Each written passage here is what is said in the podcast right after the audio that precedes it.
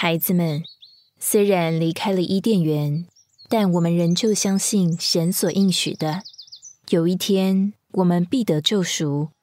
神当初预备了一只羊羔代替我们死，将羊的皮给我们当做衣服穿上，遮盖我们的罪和不义。你们要记得，要用牲畜当做祭物献给神，这样我们才能到神面前，不至于羞愧。夏娃对着两个孩子耳提面命着。很快的，两个孩子渐渐长大了。自从听见神在伊甸园对亚当说要终身劳苦、汗流满面，才能够从地里面得到可以吃的食物。该隐就深深觉得种地养活自己是非常重要的事，于是立定志向当个农夫。养几只羊有什么啊？不过得到几张羊皮做遮身的衣服，你拿什么养活自己啊？他对于弟弟亚伯的职业非常不认同。亚伯并不理会哥哥的冷言冷语，他仍然每天一大清早就赶着羊群到草场。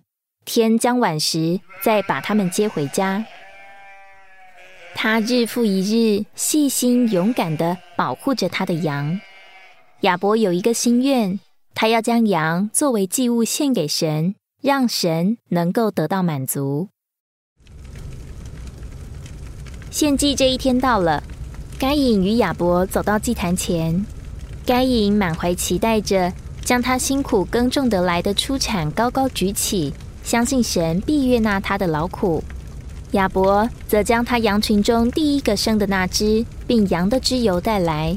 他记得父母说的，要以流血的祭物献上给神，让罪能得神赦免。在两兄弟紧张的等候中，耶和华神看中了亚伯和亚伯的供物，却拒绝了该隐的。这样的结果使得该隐立刻垂下脸来，他心中非常不服。非常不满神的选择，也记恨着弟弟亚伯能够被神选中。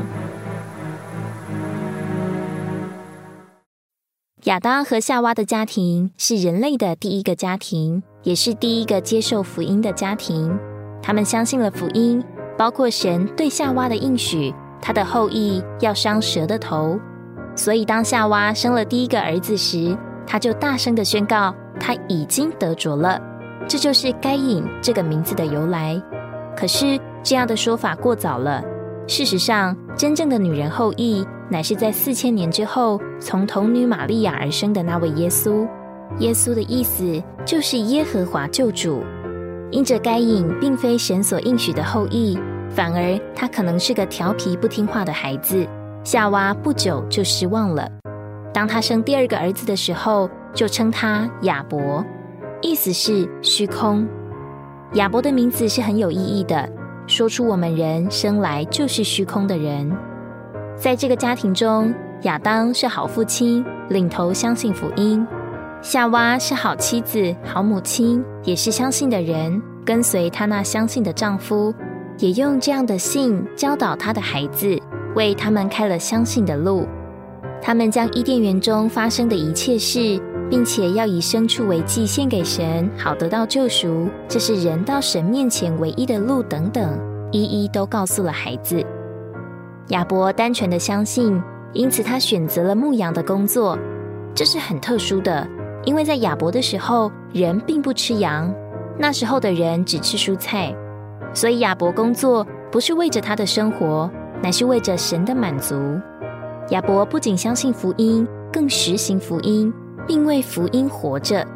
我们正如同亚伯，生来就是虚空的。若不为神牧羊，只要是人所做的一切事，都是虚空的虚空。我们所做的每一件事，都该是为着侍奉神。在美主，在虚空之中，我们在牧羊来满足神。因此，我们的人生不再是虚空。虽然是兄弟。但哥哥该隐却觉得种地养活自己比献祭给神更为重要，因此他选择了种地的工作。表面看来，似乎该隐聪明多了。今天地上也只有两种的人类：服侍世界的人该隐和为着神牧羊的人亚伯。你是哪一类呢？所有属世的人都殷勤热忱的服侍地，完全没有顾到神。他们看那些为神牧羊的人是疯狂的。当身边的人都在汲汲营营为了未来而努力，只有你还花时间诚心祷告和聚会，岂不是太傻了吗？然而，当我们这样做，就是在为神牧羊。一面来说，我们该在生活中尽好本分；但另一面说，我们生活的主要方面是顾到神的满足，不该为着任何别的理由而牺牲了该给神的权益。神看中了一个人，这乃是那一个人的光荣。亚伯是第一位得神尊重并看重的人，那时他是地上最荣耀的人。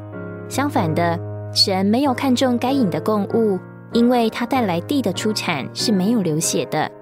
这就是他拒绝从父母所听见救赎的路。在神眼中，人已经堕落、败坏、有罪并受污染的了。人需要流血才得赦罪。该隐照自己的观念敬拜神，没有流血，也没有牺牲的皮遮盖，那就是他拒绝神的路，不接受基督做神的义遮盖他，跟从了撒旦。因此，他的献祭对神乃是羞辱，在神眼中是可憎恶的。犹大书十一节说到，有些人走了该隐的路，就是指行善讨神喜悦，凭人自己的努力。照人自己的发明来敬拜神。